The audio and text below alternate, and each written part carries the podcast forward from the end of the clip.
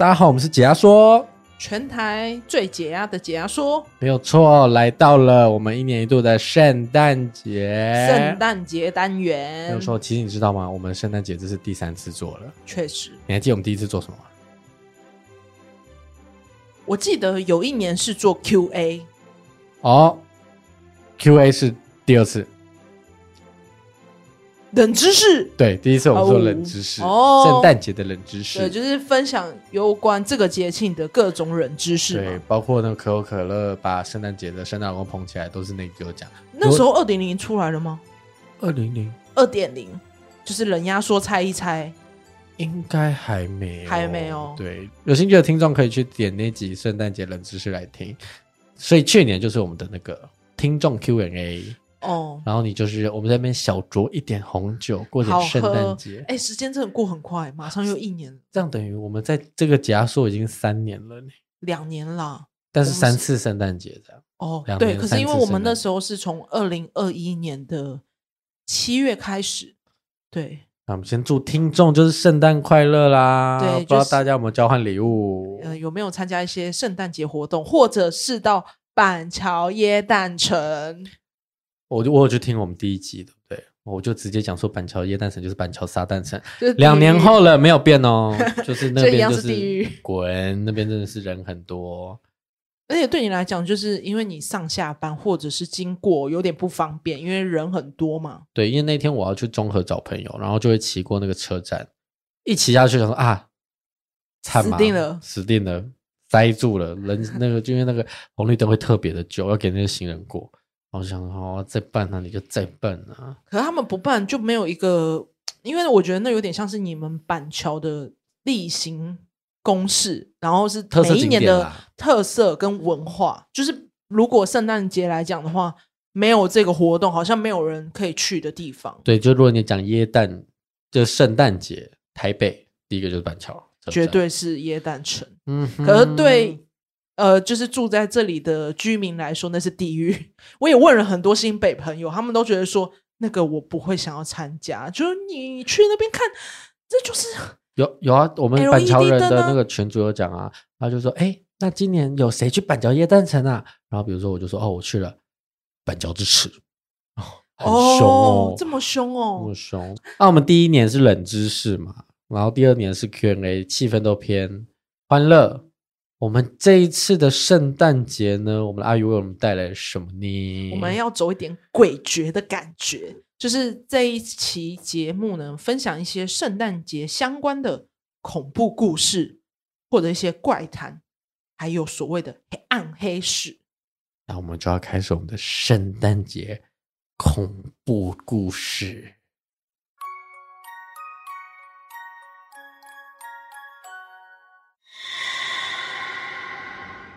血腥糖果屋，那你知道圣诞节我们都知道糖果屋嘛？小时候我们都会看到那些，就是常常有些人会卖一些蛋糕啊，然后一些很漂亮的糖果屋。那你知道每一次在店家里面看到这个糖果屋呢，大家一定听过糖果屋的故事嘛？那就追溯到一三一四年到一三一七年的欧洲大饥荒。你知道那时候火山气候变化，造成全球农作物失收，几年内呢，造成数百人死亡。那你知道这段期间，有些老人是自愿饿死，让年轻人活下去；有些父母呢，还会选择杀害婴儿或遗弃孩子。那有关吃人或者是从墓地夺尸作为食物，这个糖果屋的故事呢，就是在这段背景。产生的一个童话故事。那你知道现代版的童话屋呢？继母为了减轻家里的负担，他就叫爸爸将兄妹给丢掉。那哥哥就听到嘛，所以呢，他就要在跟爸爸出发之前，就带着小石头。他就想说，我要记录回家的路。哎，这哥哥很聪明哦。爸爸呢，就带着兄妹俩到了森林之后。兄妹是顺利回到家中，因为他就是用石头记录嘛。继母看到呢，非常生气，就将两人锁在房门内。隔天呢，就叫爸爸再带他们出去一次。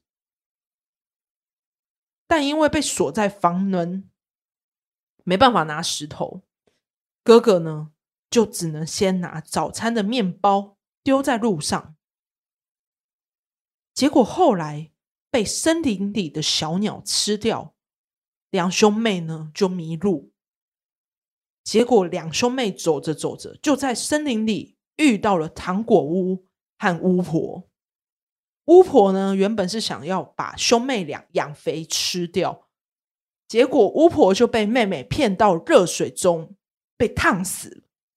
最后呢，一家人拿着巫婆的珠宝财产，爸爸后来把继母赶走之后，一家人就过着幸福快乐的日子。但你知道原版故事没有巫婆，也没有糖果屋，现实版呢是兄妹俩。艰难的找到回家的路。妈妈看到兄妹把哥哥给杀死，做成晚餐啊，成功回家就被杀掉。对，妹妹就不服从嘛。但是在过程中，妹妹呢，就是趁机把哥哥的心脏放在树上。那妹妹去那边，然后把哥哥心脏挖出来。对。妹妹也是不简单，他没办法，因为他把他哥已经杀掉了，所以他就把心脏拿出来。就他有拿他哥哥的心脏。爸爸回家之后，他不知情嘛，他就吃了晚餐。第二天呢，就有一只杜鹃鸟，它就在树上唱歌，它就唱着：“我的妹妹煮了我，我的父亲吃了我，我变成了杜鹃鸟，真的安全了。”结果妈妈就吓坏嘛，她就对鸟丢盐巴，而杜鹃鸟一瞬间。叠在她头上，杀死了妈妈，真的就是用叠的。我就问一下，一个杜鹃鸟掉在我头上，我还细。你就想着它是可能是一只很大只的杜鹃鸟，你要想它是人化身。老鹰掉我头上，我都还不会死。那个鸟要多恐龙时期的鸟是不是？哎呦，传说嘛，我们就是对传说，对，就是现实中的传说版本。OK，那你知道故事中哥哥和妈妈就相继死亡吗？等于说，现实版并没有糖果屋，也没有女巫，更没有大团圆结局。这个故事其实是想表达，在乱世之中，人心险恶会显露出来吗？父母和子女会认为对方是负担吗？哎，这个故事对，就是这个故事就是想这样表达。哦，因为其实是因为在那个年代，毕竟饥荒嘛，嗯，只剩下我跟你之间的肉可以吃。那你会怎么样选择呢？那既然你都带来这个都市传说，呃，不是都市传说，带来这个恐怖故事呢？那我这边也带来一个有关圣诞节的社会案件，它叫做《圣诞节悲歌》，叫做科维纳屠杀。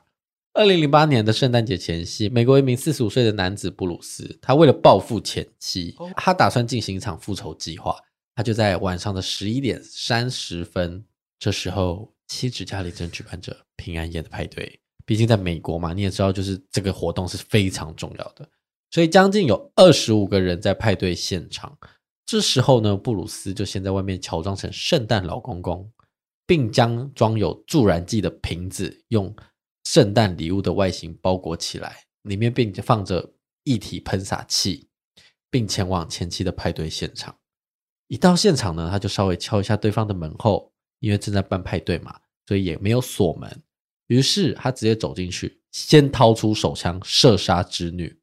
因为另外一个侄女呢，就听到门口声音，想说：“哦，那去看一下，顺便打个招呼。”没有想到一到，立刻被开了一枪。但是因为刚好躲掉，只有射伤脸颊。这时候侄女就冲到客厅说：“杀人啊！”但没想到布鲁斯这时候就向正在参加派对的人，不分青红皂白的全部扫射。接下来，他把那个装有助燃器的圣诞礼物打开，里面是一台压缩喷枪。他立刻将汽油喷洒在房间的各处，并点燃房子。最后，九个人被枪杀，或者是被火焰烧死。另外三名受伤：一个十六岁的女孩背部中弹，一个二十岁的男子受伤，有一个老太太从二楼的窗户跳出去，主要是脚骨折。这时候，就有一个幸存者在布鲁斯袭击的时候跑到邻居的家里，并打电话报警。最后，消防员派出了八十名员警，才花了一个小时半才扑灭火势。最后呢，警方追查布鲁斯，他在一个距离犯罪现场大概三十英里的地方，发现布鲁斯在车内开枪自杀。但据说其实他当时已经准备好要逃到海外了，但是因为那个火势当下太强了，所以他的手臂也是严重三度烧伤，甚至连他那个圣诞老公的衣服都是完全粘死在自己的皮肤上，拿不下来。最后他的选择还是自杀。那最后呢，至少三名受害者死于枪伤，另外四个受害者呢是死于火灾跟枪伤，还有两个人在火灾中丧生，然后还有一些尸体遭烧毁。只能透过牙医记录来辨认那个牙齿是不是他，所以这个大屠杀后呢，至少是三名儿童成为孤儿，另外两个人失去了父母。这就是发生在圣诞前夕的科维纳屠杀案。哎，他这个真的是无差别杀人，而且他当下他当下还穿圣诞老公公的样子。那你分享完了圣诞老公公吗？我也要讲一个暗黑圣诞老人。你知道 A 梦之前有讲过一个，就是你那一集冷知识有提到说，可口可乐的广告是塑造圣诞老人形象吗？那圣诞老公公以前是什么颜色的呢？忘记了，绿色，哦，是可口可乐把它的颜色放进去就是红色。哦，所以红色是因为可口可乐所塑造的，没有错。哦，听众是不是很好奇？可以回去听我们的冷知识圣诞节篇。好。那你知道，就是圣诞老人会挨家挨户送礼物的这个传统，Yolopoki 和 Nutapaki 的两个传说。什么是 Yolopoki？这两个是传说的一个英文，它其实是来自于芬兰。那因为这个圣诞老人黑暗传说，就是一个老实说，它其实是一个挨家挨户讨礼物的一种。邪恶灵魂讨礼物哦，对，反过来了耶。对，而且其实他真的身份是他的样貌呢，是顶着羊角，披着动物皮，戴着树皮面具。圣诞老人不会祝福孩子，也不会送礼物，他会鞭打那些调皮的孩子。他期望享用家庭中的那些美食和酒宴，他甚至呢会煮小孩来吃。那这个暗黑老人就完全颠覆每个小孩子对圣诞老公公的幻想，但因为现在的圣诞老人已经转成了亲切和蔼的形象，变成在圣诞节里面不能少的元素之一嘛，就是这是一个在来自荷兰的恐怖传说。所以主要是圣诞老人会送礼物的这个传统是来自这个会杀小孩来吃的这个恶灵魂，对哦。其实它是被包装过的，就像你那时候说可口可乐的广告塑造了这个形象嘛。你说它原本是绿色，嗯，后来改红色，可是其实它是来自于荷兰的这个 Europoki 跟 Nutapaki 的这两个传说，来自于芬兰这样子。哦、哇，酷！那我们下一个呢，就是圣诞老公公。我们刚才讲不是他是杀人，就是杀人犯扮的嘛。但接下来我讲的这个呢，圣诞老公他是正义的化身扮的哦。那在二零二一年很近哦，二零二一年就是两年前的十二月二十三号早上六点，在一个叫做扑浪的论坛，突然有个林姓男子在社群发文说：“明天我会在高雄捷运站美丽岛随机杀五个人。”啊，许多网友就纷纷留言说：“不要不要不要这样，先生不要这样。”要不然有些留言说啊，我你这样我会报警哦。但没有想到这名男子还回呛说，刚好想被抓走。那警方当然就立刻追查这名男子，并且在早上十点抓捕到案，却发现他其实正在高雄龙总急诊就医中，而且还开着直播。但他情绪是非常不稳定的。最后在调查后发现，这个林姓男子是因为他在脸书被 FB 的网友刺激，一时情绪失控。他还不断喊说要那个网友跟他道歉，所以他才会在这个社群媒体留下这个文。最后的林楠呢，就涉嫌违反刑法的恐吓公众罪，先查扣手机后呢，等他清醒后才会做笔录，全案移送地检署侦办。但没想到隔天突然有个自称叫做 V 怪客的人，他在二十四号的早上八点，在高雄捷他往高雄捷运公司寄了一个恐吓信件。信中表示呢，平安夜新左营车站将会有血光之灾，并表示自己会制造炸弹跟带刀去杀人。所以当平安夜那一晚，警方为了要保护人民嘛，所以他就安排远景假扮成耶诞老人，并带着高洁的吉祥物哈比前往美丽岛站，并进行快闪犯罪宣导。其实一方面他是安抚这些旅客的情绪，一方面也怕真的有突发状况，可以立刻保护这些人民。但最后有调查这个 V 怪客，他的 IP 是透过海外加密，所以无从查起。但是最后那一天呢，其实没有发生任何杀人案件啦，就是一个纯纯的恐吓事件。但是你不觉得圣诞老人家远景就整个感觉很安全？哎，而且你说这个它有个吉祥物叫哈比，我们家的猫就叫哈比。啊，你家的猫是高洁的吉祥物？对啊，那你怎么把它带到基隆了？还回去？好，立刻。哈比还这样喵？我家的肥猫，哇，这个很酷哎，这很酷啊！就那些员警，所以最后没有就没有任何发生。对，好，那你知道？在圣诞节的前身呢、啊，是感恩节哦，你知道吗？因为在圣诞节之前呢，哦、会先过感恩节，它算是帮圣诞节拉开序幕，标志呢圣诞假期开始的节日。那其实通常是国外才比较会过感恩节。哦、每一年的十一月二十三号，大家会团聚吃火鸡大餐，就是分享宝贵时光的时刻嘛。你知道？感恩节的来源，感恩节的由来其实是充满血腥和残酷的。曾经连安杰丽娜·裘丽她都说她不过感恩节，因为它是一个屠杀的节日。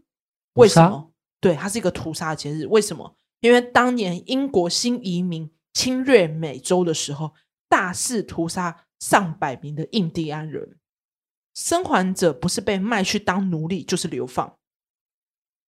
在一六三六年，著名战培克特战役，就是这批新移民首次大规模屠杀印第安人。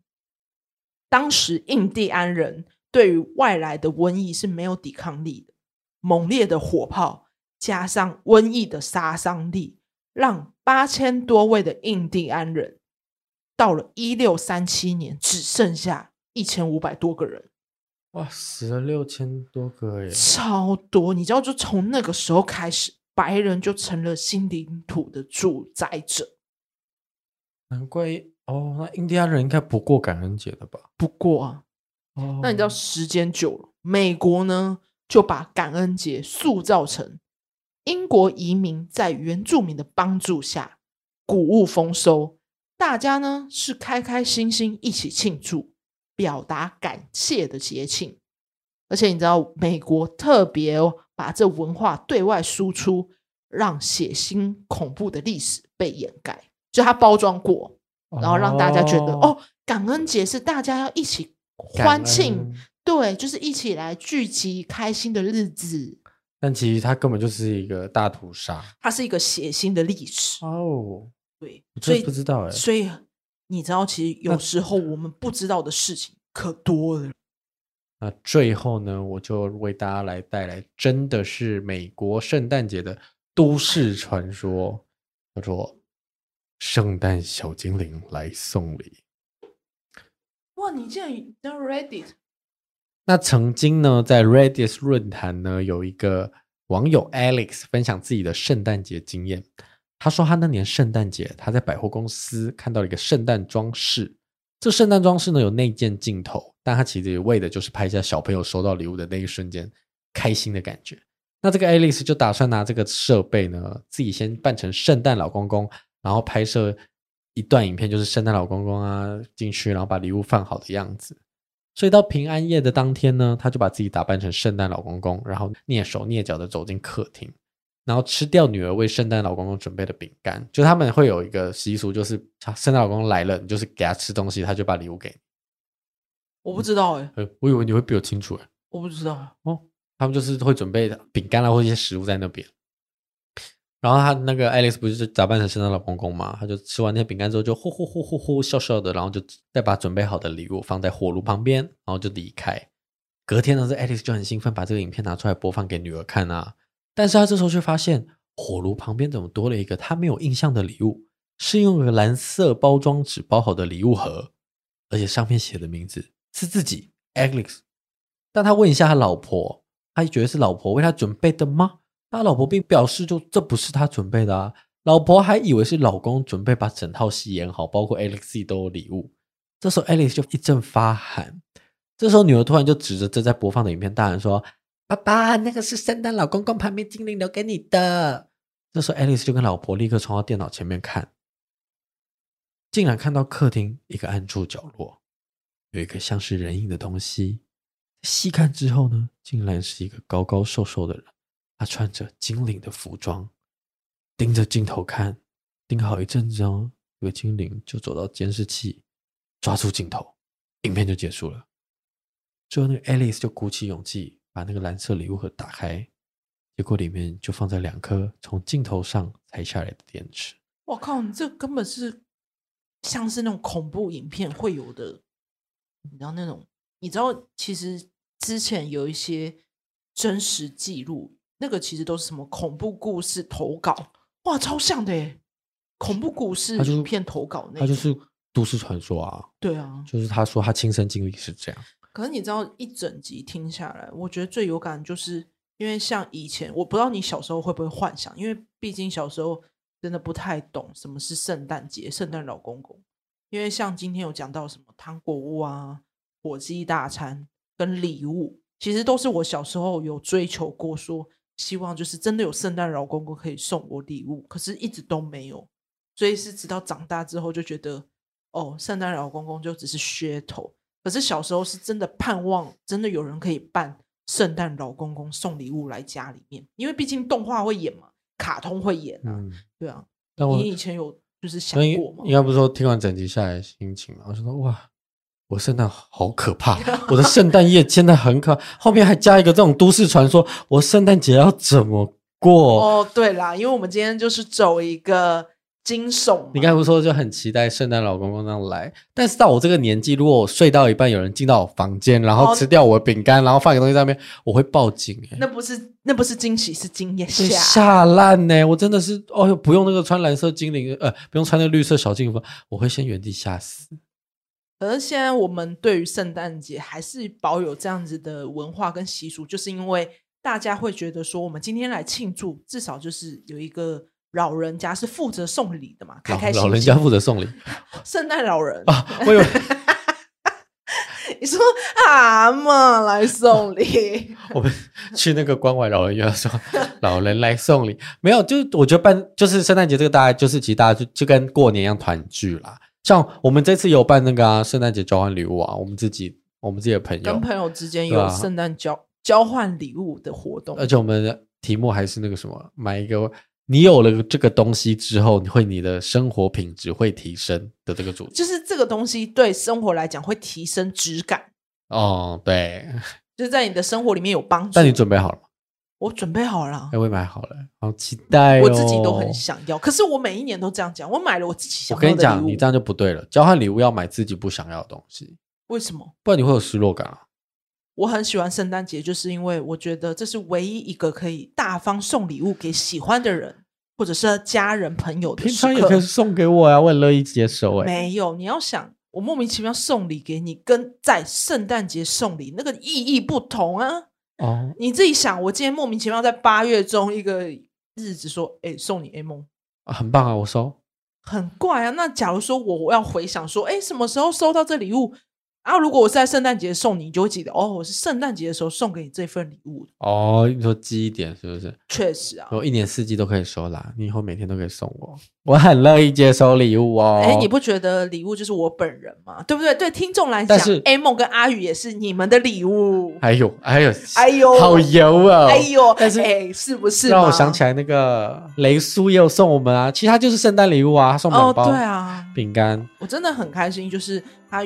想到我们还准备小礼物，其实这种感觉真的很久没有了。就是应该说，很突然收到一个礼物，这这个心意其实是很可爱的。对我来讲，有错，好好感动，很喜欢。因为其实我们自己本身就是送给别人，或者是别人送礼，在我们出社会之后，很少，就几乎没有在收礼。